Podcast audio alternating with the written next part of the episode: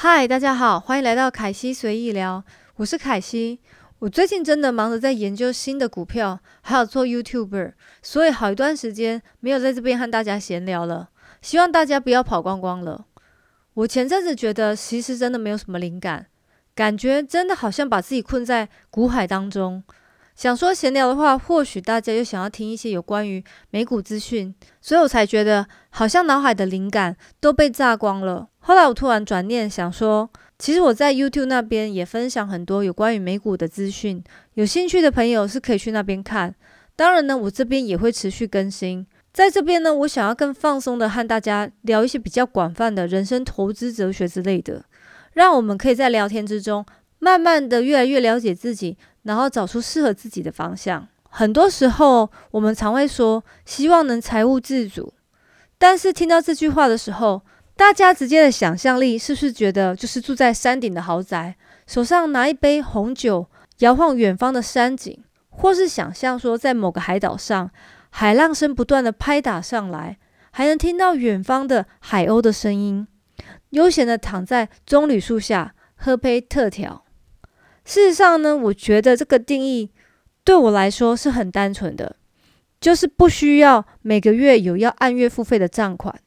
像是我早期其实读书的时候，我有做过学生贷款。为了这个原因呢，工作后呢，必须要不断的每个月把领到的薪水分配在这些固定的账款上。尤其是如果在外工作，还要把薪水付给房东，帮养房东养房。有些地方的房租其实特别贵的。即使你是住在顶楼加盖的房子，我自己就曾经住过这样的房子。即使房子里面弄得多新多干净，但其实也改变不了它是一个没有电梯的大楼的顶楼加盖的房屋。最糟糕的是，我竟然下班还发现抄了小偷，玻璃都被打破了。好在没有什么财务损失。最惨的是，偏偏屋主是一个空姐，根本没有办法及时处理发生的状况。所以大家如果刚开始找到一份工作，刚好又跟父母是在同一个城市的话，我觉得住自己家其实能省到的钱最多。可是像我们这种常离乡背景的人，这笔费用还是没有办法省。不过人生处于这个阶段呢，就是必须要不停的工作，除了每个月要缴的费用扣一扣之后，剩下的也不多了。这阶段呢，其实就像一头牛，就算你不吃不喝。也不可能在短时间内存到什么大钱。这个阶段呢，我们处在如何让自己存活下去。所以打开存折看不到什么钱，因为每个月要缴的费用差不多吃掉你所赚的钱。所以在这个阶段呢，是接近一无所有的状态。除了有一份维持生计的工作，债务的下降率其实也很慢，没有多余的闲钱可以还清。这个阶段，其实我相信很多刚毕业的人都有经历过，至少呢，我自己本身就有经历过，也是花了一段时间才把学贷缴清，开始走向没有负债的人生。在这个阶段呢，要找出一些方式，让自己每个月能有多一些盈余，但又可以让自己保持在快乐的生活态度当中。这时候可能就是多听一些古人的名言，多多少少有帮助。像是希腊哲学家亚里士多德就说了：“幸福呢，取决在于我们自己。”那时候享受的快乐，就像是在公司吃免费的加班便当，虽然是用时间换来的一餐，不过呢，一星期五天，一个月也省下不少餐费。用时间换便当，至少你也没有多余的时间去外面闲晃花钱，并且下班后尽量用双脚代替交通工具，当做运动健身。当然，如果公司真的太远了，该花的还是要花，记得还是要坐巴士啊。不过也是可以走一段路代替。如果你时间允许的话，钱虽然要赚，但身体一定要顾，因为这时候呢，身体呢就是我们最可靠的资产了。这阶段呢，最重要是要节省，或者是想办法找机会赚钱。现在呢，这个时代有更多的临时工，像是第三方外送平台。并且呢，只要你在有空档的时间来做，都可以帮助累积金钱。当然，这个阶段是最辛苦的时候，但也可以说是生命中最充实的时候。其实呢，零到一呢是最辛苦的，但是你一旦突破之后，你就会发现你开始慢慢进入人生的正轨。你的钱在付完这些费用后，开始慢慢有盈余产生了，并且你会发现你的负债越来越少，这样呢就开始达到财务自主的第二个阶段。你可以发现呢，你的存折的钱一年大一寸，开始慢慢变成了 something，也表示呢你开始往正确的道路往上攀爬。但是呢，在这个起步的阶段呢，你的学生贷款或者你摩托车甚至汽车贷款还是还没缴完。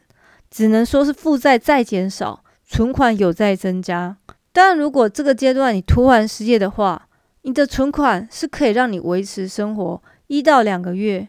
但是时间过了，还是会把你打回原形，要打掉重练。所以这边呢，还是要步步为营。到了第三个阶段呢，会到了暂时没有负债，所有的学贷、车贷都缴完了，并且你有一笔小的存款。开始有能力进行投资。从第一个阶段呢到第三个阶段，每个人所需要花的时间不同，毕竟每个人的工作性质不一样，薪水也不一样。不过呢，能到第三个阶段呢，都值得给自己一些掌声。这阶段呢，就可以开始投资，看是房产或是基金、股票之类的。投资的房产呢，其实要的金额是比较大的，开始每个月就要开始定期付房贷。但是如果你把房子卖了，还是会拿回等值的现金。所以呢，房产我是不归类为负债，我把它列为投资。这阶段也是你的资金开始稳定，并且快速成长的阶段。在这个阶段呢，就要开始多学习一些理财工具。所以你有空的人要记得多看凯西的理财冒险的 YouTube 哦。这一切呢，都是为了之后的财务自由所做的踏脚石。第四个阶段呢，是开始看到你的投资成长。如果假设你之前已经投资了房地产，也开始会存有一年的准备金，如果失业时可以拿来支付。还有，如果当初你在第三个阶段选择正确的投资商品呢，你在第四个阶段也可以看到自己户头开始有一些丰腴的成长，可能开心到晚上睡觉都会偷笑。但是这个阶段呢，还是要不断的进行正确的投资，才能让钱帮你滚出更多的钱。最重要还是要保一份正当的工作，来保住你这些投资。第五个阶段呢，就是你终于可以和你老板说再见的时候。这个阶段呢，就是你当初的投资的钱已经可以产出足够的现金，让你维持你的日常生活。当然呢，要看你的投资有多成功啊。少的可以粗茶淡饭过一天，多的可能可以大鱼大肉的过。只要你身体健康，胆固醇不会过高，爆血管就可以这样吃。到底几岁才会达到这个目标呢？是不是要到七老八十才会到呢？实际上是要看你现在的工作，还有你的投资理财规划。当然，投资也不是没有风险，还是要做好风险管理。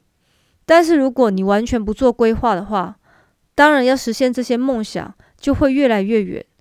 只要你有设定这个目标，在生活上减少不必要的支出，例如汽车可以买二手的，没有太多预算，一年也不一定要出国，国内简单的旅游，只要和自己喜欢的人在一起，做什么都是快乐的。当然，如果你没有伴的话，一个人也是可以快乐的生活。当中其实每个阶段呢，到下一个阶段要花的时间，真的完全是靠自己的规划。有些人喜欢每天过得快乐，有多少钱花多少钱这种。我身边其实有这样的朋友，但是呢，可能以后要烦恼就比较多，而且你会是停留在第一个阶段。我个人也是花了一年时间离开这个第一个阶段，不过呢，从一个阶段到另外一个阶段，都会有不同的成就感。虽然我现在也还在第四个阶段，可以偶尔买一些自己喜欢的东西。但是呢，还是要努力的迈向人生的第五个目标。但是还是要继续努力，才能迈向人生的第五个阶段。今天的分享呢，让大家知道自己的财务水平处于哪个位置。不论你的人生在处在什么阶段呢，只要你好好规划如何提高你的财务水平，一步一步的往前走，相信呢是会有机会达到财务独立自主的目标。今天呢，我就简单的闲聊到这边。财务自主的五个步骤，希望大家喜欢，我们一起加油哦！下期的凯西理财随意聊见，拜拜。